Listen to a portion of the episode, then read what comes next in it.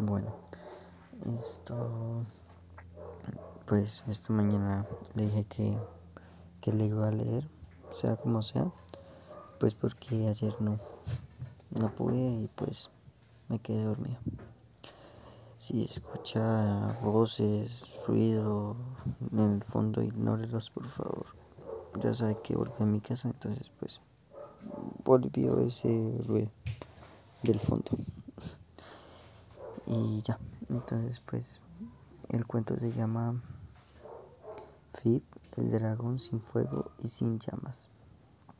Dice, Fib era un dragón diferente.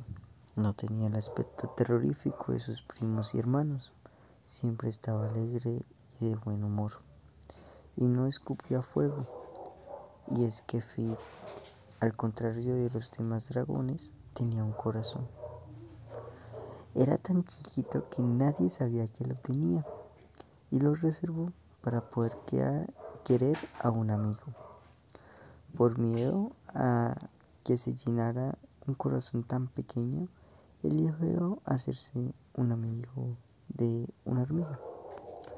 Se sintió feliz teniendo una amiga y resultó que aún le quedaba libre un pedacito de corazón. Lo usó para hacerse amigo de un ratoncillo que tampoco lo gastó del todo, y detrás de él siguieron un pájaro, una liebre, una oveja, un oso y otros animales. Fib empezó a sospechar que el cariño por sus amigos nunca llenaría su corazón y dejó de preocuparse por su tamaño. Hizo tantos amigos como pudo y se convirtió en un dragón feliz.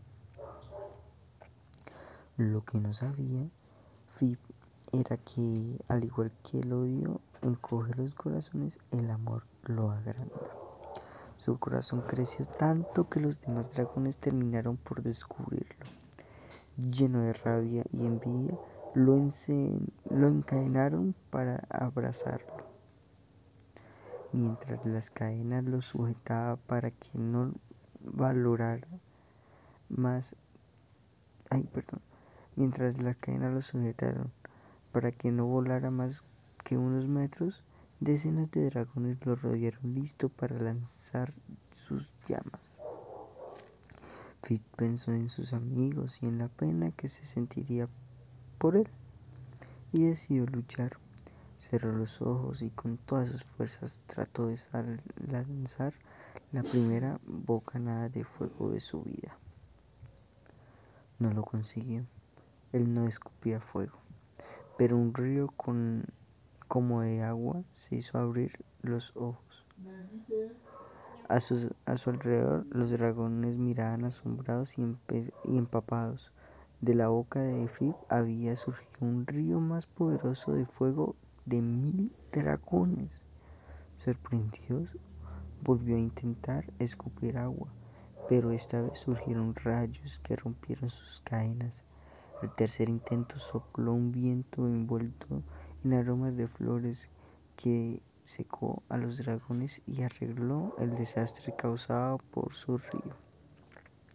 Ante el asombro general, Fit siguió soltando por su boca todo tipo de regalos y bendiciones tan poderosas que se convertían en el rey de las montañas.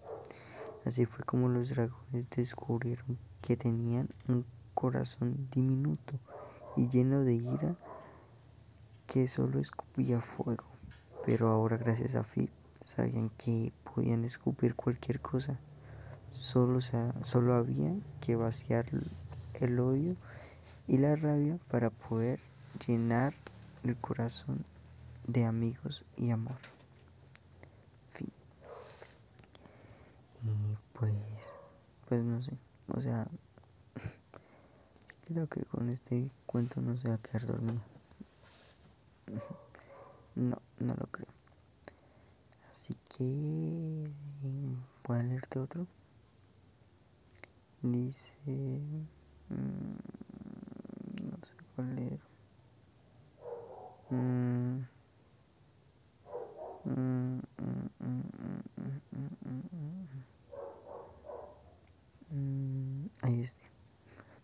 es de maestros. Pirtun.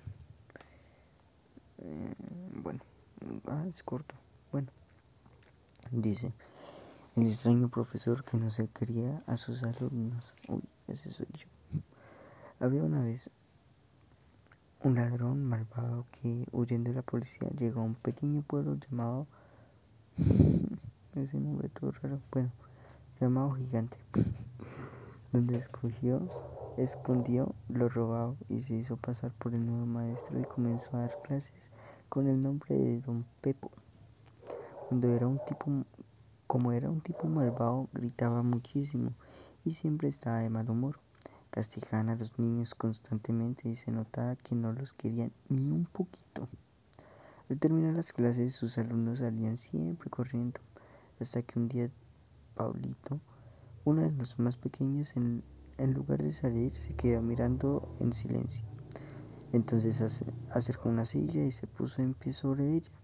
El maestro se acercó para gritarle, pero en cuanto lo tuvo a tiro, Paulito saltó a su cuello y le dio un gran abrazo. Luego le dio un beso y huyó corriendo, sin que el malvado le diera tiempo de recuperarse de la sorpresa.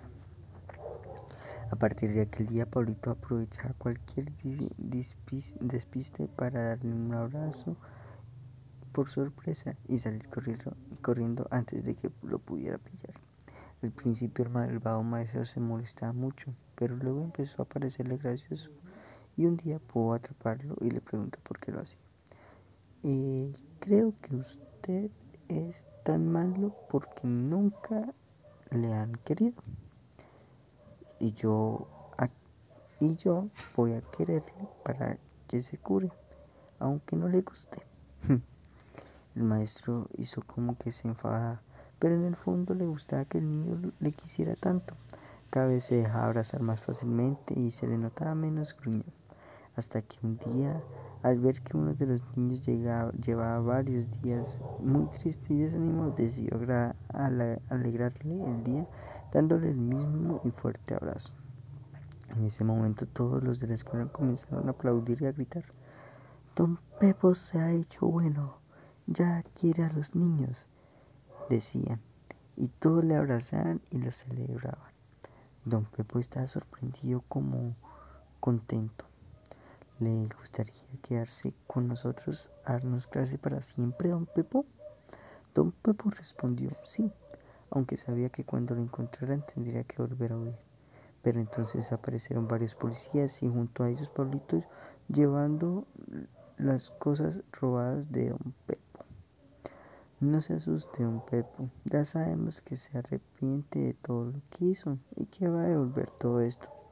Puede quedarse aquí dando clases porque ahora ya quiere a los niños.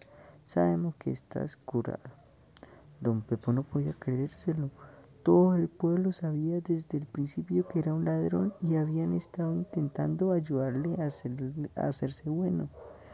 Así que decidió quedarse allí a vivir para ayudarlo, para ayudar a otros a darle la vuelta a sus vidas malvadas, como había hecho con la suya. Así dándole, así dándole la vuelta, entendió que por fin el rarísimo nombre de aquel pueblo tan especial y pensó que estaba muy bien puesto. ¿Qué? No entendí el último. Ah, perdón. Y así, dándole la vuelta, entendió por fin el rarísimo nombre de, aquel pueblo tan especial y pensó que estaba muy bien puesto. Espera, el cuento se llama, el pueblo se llama Sadavlamaruk. Ese nombre todo raro. Igual. Y pues ya. Mm, no sé, creo que no se va a dormir con este cuentos. Pero pues, bueno. Mm, y ya. I love you.